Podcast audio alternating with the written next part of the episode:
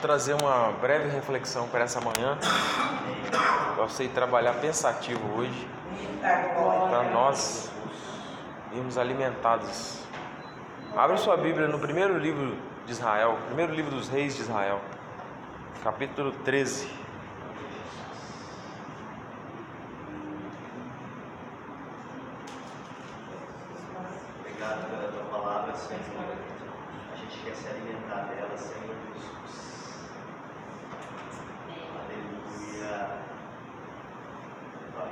Primeira Reis, capítulo 13. Todos acharam? Amém? Amém. Diz assim, primeiro versículo. Por ordem do Senhor. Por ordem de quem? Senhor. Veio um homem de Deus de Judá a Betel. E Jeroboão estava junto ao altar para queimar incenso. Então o homem clamou contra o altar, por ordem do Senhor: Altar, altar, assim diz o Senhor: Um filho nascerá à dinastia de Davi, cujo nome será Josias, e ele sacrificará sobre ti os sacerdotes, dos altos que sobre ti queimam incenso, e os ossos de homens se queimarão sobre ti. No versículo 11. Em Betel morava um velho profeta. Um velho profeta. Seus filhos vieram e contaram-lhe tudo que o homem de Deus havia feito aquele dia em Betel. E contaram também o que ele tinha dito ao rei. Versículo 14. Indo à procura do homem de Deus, o velho profeta, achou sentado debaixo de um carvalho e perguntou-lhe: És tu o homem de Deus que veio de Judá? Ele respondeu: Sim, sou eu. Então ele disse: Acompanha-me até a minha casa. Vamos comer pão. Mas ele insistiu: Não posso voltar contigo, nem entrar em tua casa, tampouco comer pão, nem beber água contigo neste lugar, porque me foi mandado pela me foi mandado pela palavra do Senhor. Ali não comas pão, nem bebas água, nem volte pelo caminho por onde vieste. Mas o outro lhe respondeu: Eu também sou profeta, como tu. E um anjo me falou por ordem do Senhor: Faze-o voltar contigo à tua casa para comer pão e beber água. Mas o velho profeta estava mentindo. Assim, o homem de Deus voltou com ele, comeu pão em sua casa e bebeu da água. Amados, nós cantamos aqui um hino. Jamais alguém olhou para mim. Eu já fui assim. Jamais alguém olhou para mim. Você que está aqui, talvez se sente assim agora, hoje. Jamais alguém olhou para mim. No texto que nós lemos, no primeiro versículo que eu li, um homem de Deus. Jamais alguém olhou para esse homem. Você tem ideia? A Bíblia não fala nem o nome dele. Sabe, Deus precisa de alguém. E tem hora, meu irmão, que Deus vai escolher o improvável. Sabe, o desconhecido. Deus vai escolher aquele que ninguém conhece. Deus vai escolher uma pessoa que ninguém dá nada. É essa pessoa que ele vai escolher. Eu admiro Jesus porque Jesus ele passa pela Galileia e ele começa a levantar os seus discípulos ali mesmo. Se ele quisesse levantar cara bom, gente fera, ele ia em Jerusalém. Sabe, ele ia na capital da adoração, ele ia ao redor do templo, ele ia nas melhores casas. Mas ele começou no interior de da Galiléia, em Nazaré. Depois ele foi para Cafarnaum, que era uma região litorânea. E ele começa a encontrar, ele chega para um e fala: Vem e me segue. Ele chega para outro, vem e me segue. Irmão, os doze primeiros que ele chega e diz: Vem e me segue, serão os Os apóstolos. Os doze primeiros, meu irmão. Sabe, se ele quisesse gente fera, ele ia para Jerusalém. E Deus então toca no coração de um homem, um jovem, um homem, sabe? Ele é jovem porque a comparação do profeta que está lá guardando ele em Betel é velho, um velho profeta. Então esse homem aqui é jovem, sabe? Deus escolhe o improvável. Eu quero te dizer que Deus vai escolher você. Você que está aqui nessa manhã. Deus vai escolher você, assim como Deus me escolheu. Irmão, e Deus te escolher não significa assim, ah, poxa, o pregador não apontou para mim. Poxa, quem pregou lá hoje não citou meu nome. Poxa, não falou assim, eis que te digo. Ei, está escrito. Entre eis que te digo e o está escrito, eu fico com está escrito. Está escrito, meu irmão. Está escrito. Deus escolhe os improváveis. Acabou. E esse homem, para onde que ele vai? Ele mora em Judá. E ele vai para onde? Para Betel. Betel ficava em Israel, perto de Samaria. Houve a divisão do reino, porque Salomão morreu, reinou seu filho Roboão, e aí Roboão fez o que não era para fazer. O que, que ele queria fazer? Julgar o povo com um jugo mais pesado que Salomão, que infelizmente Salomão colocou o imposto de Israel muito caro sobre os povos. E Roboão falou que faria pior. Aí Deus foi e prometeu dez tribos para Jeroboão. Deus diz: Roboão, eu só não tiro tudo de você por amor a Davi. Meu irmão, aí tem vez que Deus não tira tudo. Por quê? Porque tem gente orando por você. Sabe por que tem gente que está aqui e não perdeu tudo ainda? Porque tem gente pagando preço. Porque se fosse por nós, irmão, perdíamos tudo. Deus fulminava a nossa vida mas Deus sempre faz algo por amor a alguém. Deus ainda nos ama, Deus ainda tem misericórdia. E isso acontece. Roboão fica com duas tribos, Judá e Benjamim. E aí, meu irmão, Jeroboão recebe a promessa. Olha que bênção. Recebeu a promessa. Só que receber a promessa não é tudo. Receber a promessa é tudo ou não? Não. Não é tudo. Por quê? Porque quando você recebe a promessa, meu irmão, esse é o primeiro passo. Sabe, é o primeiro passo. Por exemplo, eu quero ir ao banheiro. Dei o primeiro passo, foi bom ou não foi? Foi bom, mas não é tudo. Para eu chegar ao banheiro, eu preciso de uma sequência de passos. Ei, Jeroboão, para agradar o Senhor, precisava de uma sequência de passos. Jeroboão toma a atitude certa. Ele está aonde Deus queria que ele esteja, que ele estivesse. Ele não gosta daquilo que Roboão fez. Então Roboão, Deus entrega a Roboão as dez tribos de Israel. Só que quando ele chega lá, o tempo passa. E qual é a preocupação dele? Meu irmão, toda vez que nós olhamos para os outros e tiramos o nosso olhar de Deus, nós começamos a sair do centro da vontade do Senhor. Então eu quero liberar uma palavra para você. Para de olhar para quem está do seu lado. Olha para Deus. Qual a preocupação de Jeroboão? O templo está lá em Judá, está lá. E eu estou aqui em Samaria. Não vai dar certo, por quê? Porque todo ano o povo desce para lá. Todo ano, três vezes ao ano o povo vai lá adorar. Vai chegar uma hora que esse povo não, mais, não vai mais gostar de mim e vai querer o outro rei. Só que tem uma coisa, meu irmão: não foi o homem que escolheu ele, foi Deus que escolheu. E aí tem hora que a gente duvida daquilo que Deus fez. Eu tenho uma palavra para você: não duvide daquilo que Deus fez. Creia. E ele duvidou, achou que o povo ia parar de amar ele. E aí o que, que ele faz? Ele levanta dois altares: um em Samaria e o outro em Betel.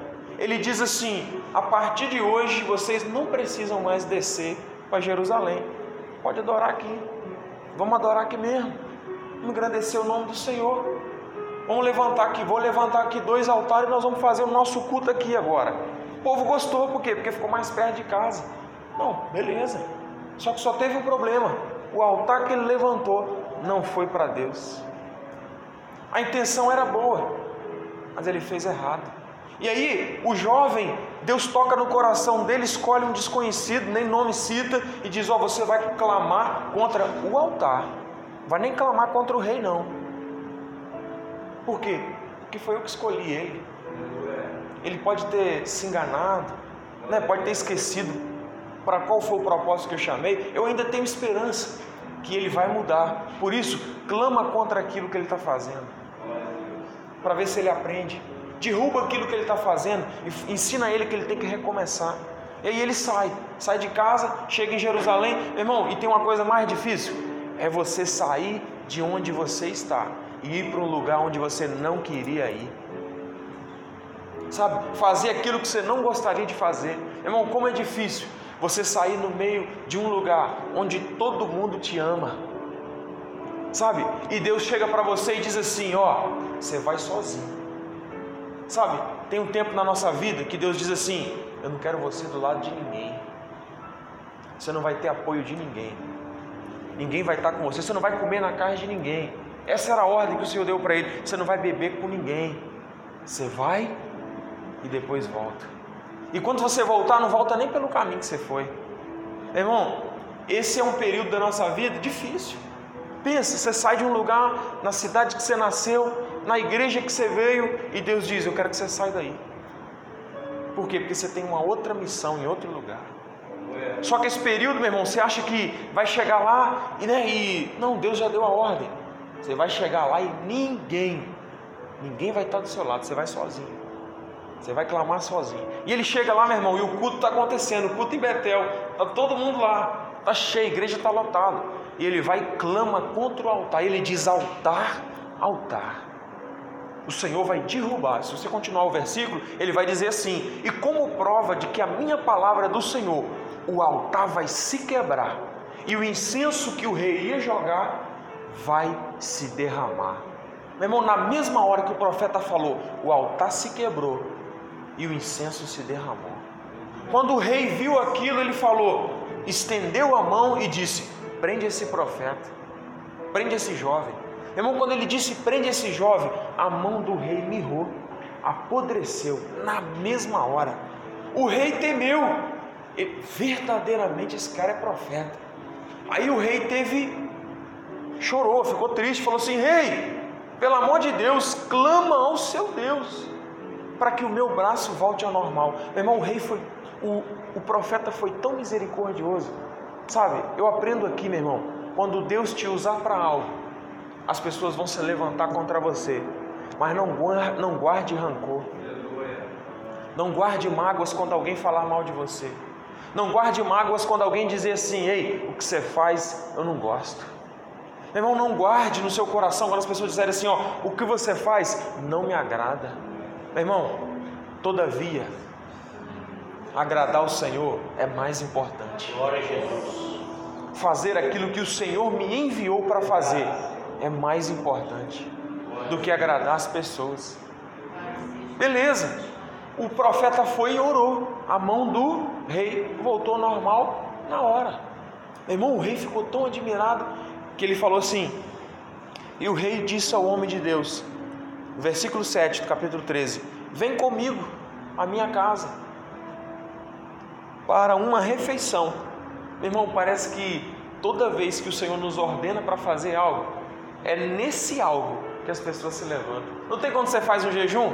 De manhã tem um café especial esperando. Não tem quando você faz o propósito, não vou almoçar? Meu irmão, parece que a esposa faz o melhor almoço. Então, entenda uma coisa: Toda vez que você se prepara para aquilo, é aquilo que o diabo vai investir na sua vida. Ah, eu estou ministrando para famílias. É na família que o diabo vai se levantar. Meu irmão, estou ministrando na integridade de homens. O diabo vai se levantar na minha integridade. Por quê? Porque ele quer me derrubar. Ele não quer ver o propósito de Deus cumprir. Não quer. Então, meu irmão, ele chega lá, o cara vem de oferecer, não, eu vou te dar uma casa aqui. Né? Quando você passar aqui, você vai ter um lugar para você morar. Não, vamos comer lá em casa. Ele não podia. Ele não podia. Mas o que é que o rei estava querendo? E ele ainda continua, não é só comer não. E eu te recompensarei. Ele ia dar recompensas. Entenda uma coisa, aqui em Betel havia profetas. Só que o rei já tinha dado muitos presentes, muitas recompensas. E aí, eles já tinham se calado diante daquilo que o rei estava fazendo. Você acha que Deus precisava tirar alguém lá de fora para ver o que o rei estava fazendo? Meu irmão, tinha gente lá e as pessoas viam, mas ninguém falava nada. Ninguém tinha coragem de falar. Por quê? Porque estava todo mundo sendo pago. Estava todo mundo sendo calado a boca para não falar nada. Ei, Se você vê alguma coisa de errado, abre a sua boca e fala. Não fique esperando Deus enviar alguém de outro lugar. E as pessoas, meu irmão, reclamam com Deus. Por quê? Que alguém chega novo na igreja, poxa, por que Deus levanta ele? Ei, ele está disponível para falar. Ele está com a boca à disposição de Deus para falar. Deus vai usar ele. Chegou agora. E aí, meu irmão, o profeta velho diz o texto que ele não estava lá, mas os filhos dele estavam. E aí nós lemos o texto. Os filhos saíram do culto, chegaram em casa e disseram: Pai, você não sabe o que aconteceu lá em Betel. Fala, meu filho, o que aconteceu? Chegou um profeta novo lá e profetizou contra o altar do rei. E você não sabe mais o que aconteceu. Fala, meu filho, o que aconteceu? O rei levantou a mão contra o profeta e a mão dele mirrou. Pai, você não sabe depois o que aconteceu. Fala, meu filho, o que aconteceu? O profeta orou e a mão do rei voltou ao normal. Pai, há quanto tempo você está aqui em Betel e nunca fez nada disso? Meu irmão, quero te dizer uma coisa. Profeta velho, os profetas velhos, eles nunca estão aonde deveriam estar. Só que sempre tem os seus filhos e os seus informantes. Meu irmão, profeta velho nunca vem no culto, mas sabe tudo que acontece aqui. Meu irmão, profeta velho já não ouve mais a voz de Deus, mas ele tem mais ou menos a noção do que Deus está fazendo por causa da boca dos outros, mas o ouvido dele já não ouve mais. Esse é um perigo, meu irmão. A gente achar que sabe o que Deus está fazendo, mas sabe pela boca do outro. Porque intimidade com Deus já perdeu faz tempo.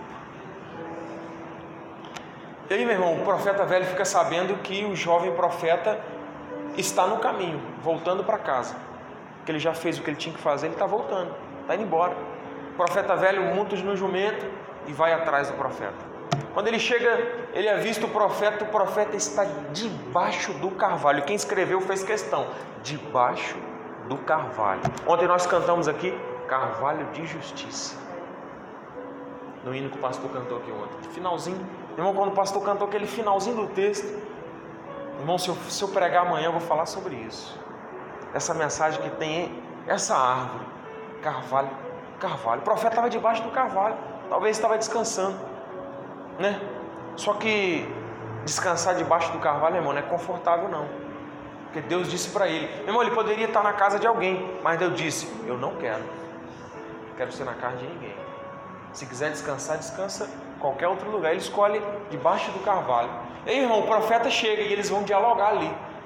O profeta vai chegar para ele e vai dizer: Você que é o profeta jovem, que clamou contra o altar e que fez os milagres e que prometeu que um novo rei se levantaria, é, sou eu. Então, eu vim aqui te chamar para você ir lá em casa, para a gente comer alguma coisa. Aí ele disse: Posso não. Diz o texto, ele insistiu ainda: Não posso não. Sério mesmo. Posso não, já falei lá, todo mundo está sabendo. Eu só vim, estou indo embora, não posso comer na casa de ninguém. O Senhor me disse, para ficar claro, para você não insistir mais. A palavra do Senhor me disse: vai e volta e não come com ninguém, não bebe água, faz nada. Irmão, aí o profeta, sabe aquela pessoa que não consegue ver alguém sendo usado? Ele já foi usado, mas ele não consegue ver alguém sendo usado. Aí ele vai dizer assim: Eu também sou profeta. Ele disse: Eu também sou profeta. E pior, ele vai comparar como um jovem, como você. Aí ficou difícil, irmão, como ele, porque o jovem ouvia a voz de Deus. Ele disse: Eu também sou profeta, como você. Irmão, aqui é pessoas que, sabe, você se levanta, você é um evangelista. Aí ele diz: Eu também sou evangelista. Não está fazendo nada. Aí você começa a fazer: Não, eu também sou cantor. Não está fazendo nada, meu irmão. Não, eu também sou intercessor. Pode contar comigo, pastor? Meu irmão, é esse tipo de pessoa. Nunca faz nada, mas quando vê alguém fazendo, eu também sou. Já viu? Meu irmão, você senta do lado do camarada você fala assim, rapaz, eu, eu sei fazer um, um mocotó, rapaz, eu também sei. Rapaz, esse camarada sabe tudo, hein? O profeta fala, eu também sou profeta. Ele diz assim, e o anjo do Senhor apareceu e me disse, leva esse camarada lá na sua casa para comer com você. Aí o profeta jovem, é mesmo? O anjo do Senhor apareceu? Então eu vou. Irmão, aqui Aqui está um dos nossos maiores problemas. Deus deu uma orientação. E aí aparece alguém dizendo assim: Deus também me falou. Meu irmão, toda vez que alguém te falar, irmão, pode ser, pode usar o nome do Senhor, pode usar o nome do anjo do Senhor, pode usar o nome do profeta tal, mas se vai interromper aquilo que você está fazendo, não é de Deus. Irmão, se vai interromper aquilo que Deus já falou com você, tem sabedoria. Isso aqui é uma, uma palavra de sabedoria. Grave isso. O padrão que Deus trabalha é esse. Se eu já falei, eu não vou desmentir. Você entende? Ele falou: Eu não vou mentir. Deus não mente. Se eu já falei, meu irmão, não vai nessa não. E aí, meu irmão, muita gente. Qual a consequência? Meu irmão, olha a consequência do profeta. Olha como é que ele foi irresponsável. Ele deveria prezar por aquilo que ele fala. Por quê? Porque tem peso, meu irmão. Você vai usar o nome do Senhor, o nome do anjo do Senhor.